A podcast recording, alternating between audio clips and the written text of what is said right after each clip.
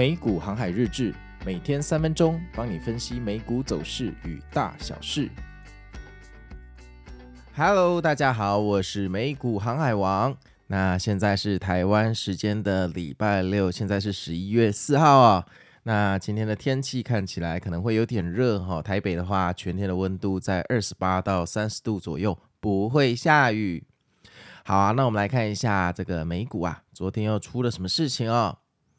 那昨天晚上八点半啊，这个有非农数据啊，哈，那万众瞩目啊，大家都非常的紧张，因为苹果啊，在礼拜四的盘后就知道 GG 了，哈，GG 了，苹果的财报 GG 了，哈，展望不佳。所以这个非农啊，如果出来是呃高于预期的话，咱们就一起下地狱哈。但很明显，这个八点半一出来之后，三大指数就直线暴拉到宇宙去了哈。在八点半以前，本来那个三大指数的期货啊，还是收跌的哈。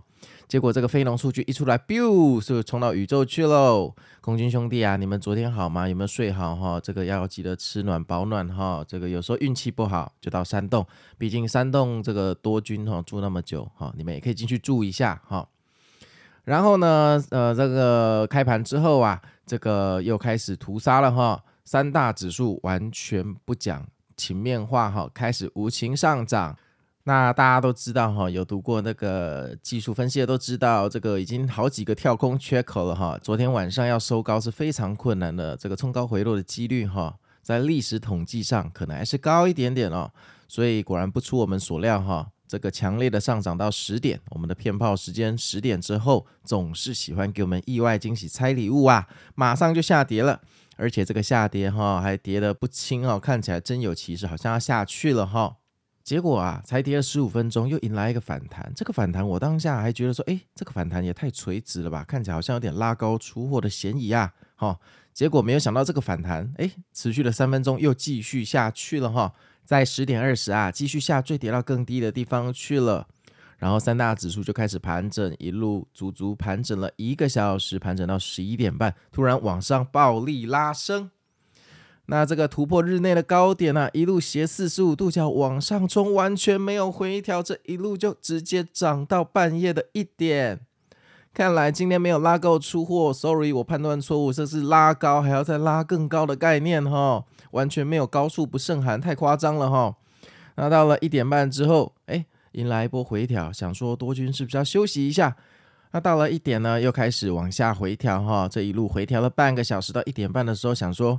哎，你也该下去了吧？哈，连我们多军看都不忍心哈，拜托留给人道走廊给可爱空嘛，因为呃可爱空虽然很可恶，但他们也是很可爱的。哎，结果啊一点半又继续反弹，又往上拉，这一拉就没有回头，永远不要回头，就拉到了半夜三点。刚刚差点让我唱那个永远不回头哈，那首歌不知道大家有没有听过？如果你没有听过，表示我们的世代有一点差距。好，讲到哪里了？哦，讲到那个拉到了半夜三点哈，果然。眼前的高不是高，眼前的黑也不是黑，哈，就呃又拉到新的高度了。纳斯达克甚至还涨了快一点八个百分比，简直夸张哈。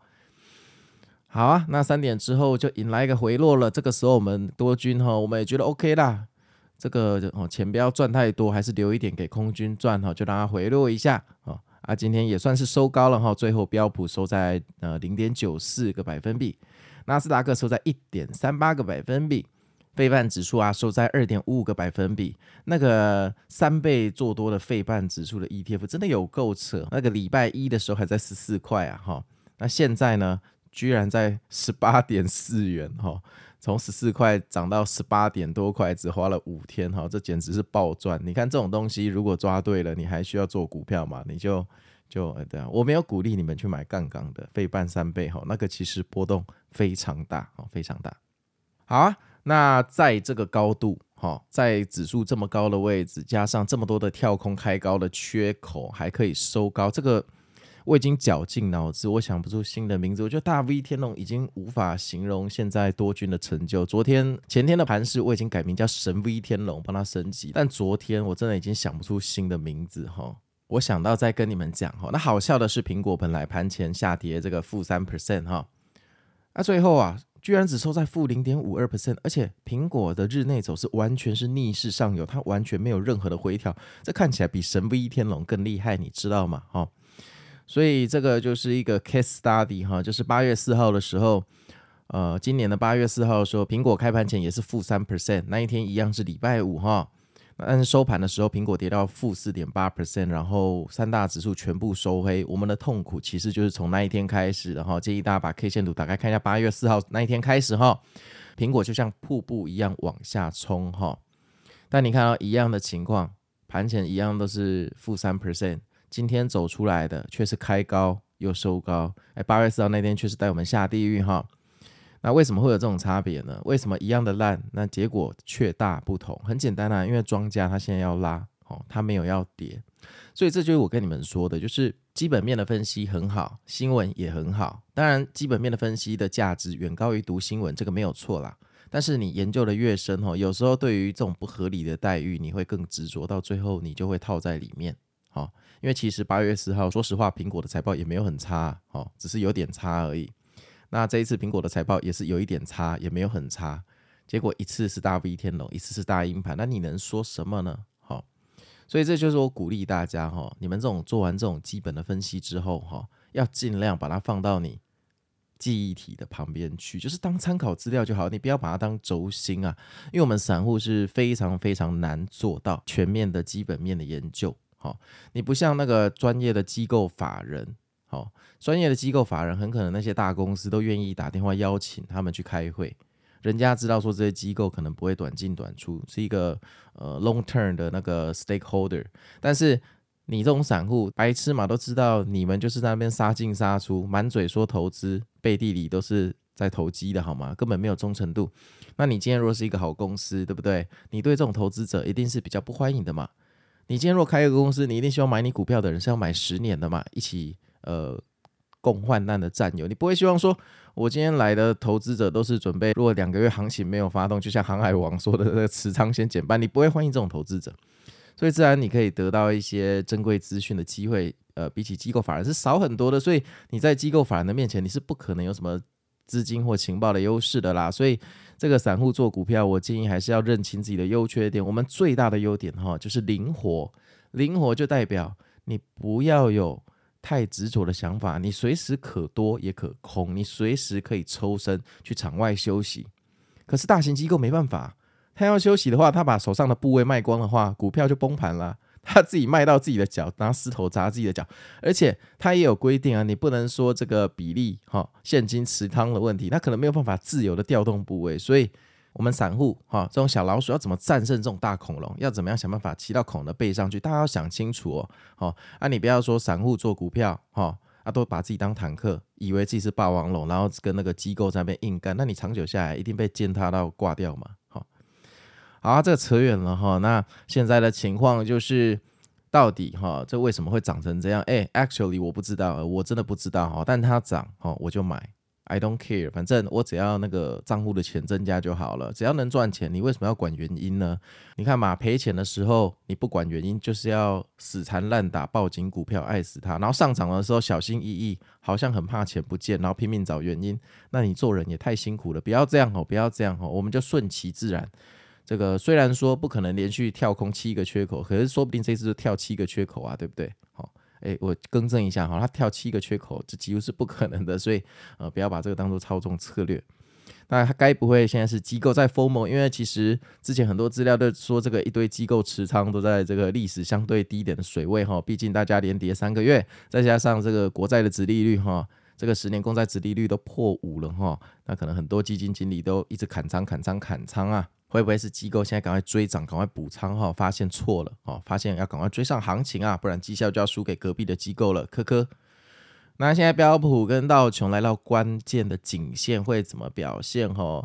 嗯，我个人觉得它看起来好像要上去了。我个人觉得哈，不代表任何的投资建议哈，不代表任何的投资建议。那看昨天的走势哦，看起来有可能是要上去，但是因为这个地方太危险了，你知道吗？这个地方非常非常的危险，几乎是不可能上去。标普的四千四百点是天险，就像古代的虎牢关。坦白说，上去的几率是非常低哈。但是正因为跳空了这么多个缺口，又这么危险，又这么的不可能上去，所以我觉得它这次好像要上去。那上去之后很可能就会稍微回调一下，给大家上车哈。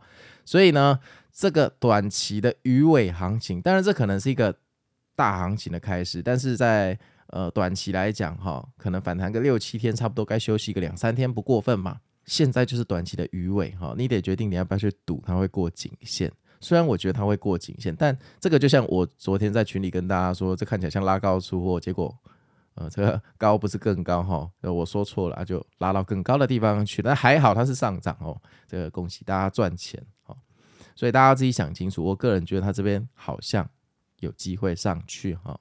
那在车上的各位，如果你手上有部位，我猜大部分的你们可能有些人已经获利了结，因为这太恐怖了，这已经连续三个跳空缺口了，这再下去哈，这个技术分析全部都要丢到这个水里面去了哈，就是怎么可能有这么多个缺口，又每天又收高，这实在太夸张了哈。回顾三年内哈，很少有这种走势，很少有这种走势，虽然涨幅其实没有很大哦。当然，标普这一波从周一到周五大概弹了六个百分比，其实没有很大。好，二零二二年很多时候标普一个礼拜都可以弹八到九个百分比的。那最夸张的哈，那个二零二二年四五月那个时候有一波啊，那个三大指数标普三天跌十趴，那个目前还是冠军哈，三天三根就你跌十趴，就两个跳空缺口。好啊，那恭喜大家赚钱了。那我们接下来来看一下这个昨天的新闻吧。好，那第一个新闻就是 PMI 公布这个五十一点八哈，低于市场的预期呀，哈，市场预期五十三，那九月公布出来是五十三点六哈，那其中有十二个产业啊是上涨，五个产业啊出现下降，其中成长幅度最大的是休闲娱乐跟零售、建造还有金融保险业哈，那这个调查委员会的主席他就说啊，对此表示主因啊来自于服务业的成长的趋缓，还有商业活动跟就业指数的下滑哈。好，那这一则新闻，我觉得你们可以不用理他，反正你们也看不懂啊，也无需看懂。人生要看懂的事情太多了哈。有时候老婆若生气，你还不如看懂她为什么生气。好，小朋友为什么在哭，还比较实际。那第二个新闻，高盛啊，哈，GS 代号是 GS 嘛，它有上市嘛，哈，高盛资产管理部门的主管哈，Kristen 啊，表示这个各国的银行、央行逐渐结束紧缩政策，利率要回归正常喽，债券的投资价值也越来越高，并预测将来十二个月呀、啊，美国十年公债将维持在四点六趴的水准哈。来，我跟你讲，这个听听就好，这是今天最危险的新闻哈。我们前几天的那个 podcast 有跟大家说过，就投机者的扑克有说过哈，当机构跟你讲说某一只股票可以推荐，或者跟你讲说这个债券接下来可能会上涨哈，那可能会维持在四点六殖利率的时候，只表示他们可能已经拥有这项资产，不代表他们会继续买进哈。那股市是这样哈，债券也是哈，只有继续买进的人对我们才有价值，因为他才会帮我们抬轿哈。所以你要看未来啊，你不要你不要在那边人家说这个很棒啊，你去买的时候其实人家很高兴，嘿嘿，终于把你这个套进来买了，好开心啊，你帮他抬轿哈。你要搞清楚抬跟被抬的相对关系。第三个新闻哈，网飞就是 Netflix 啊，要进军体育直播哈。那这个因为传统这个赛事哈是非常昂贵的，那种直播的权利金很昂贵。那 Netflix 一直对直播体育赛事很抵制啊，但是因为他自己出了一些体育的纪录片哈，那收视率超高啊，所以让 Netflix 的高层尝试把更多的精力放在这个体育节目上哈。那这个就看 Netflix 以后怎么做哈。如果以后我看那个，我看那个我们的棒球比赛啊，或者说看足球赛，在 Netflix 上就可以看，就不用用那个该死的那个 MOD 的话，那我真的非常感谢 Netflix 哈，因为现在反正我本来自己就有订。好，这这个新闻就跟你们比较息息相关喽。好，这个娱乐性质大于这个投资性质的好新闻啊。第四个新闻，阿里巴巴推出新的 R I S C dash V 的晶片，要抢 AI 晶片市场哈。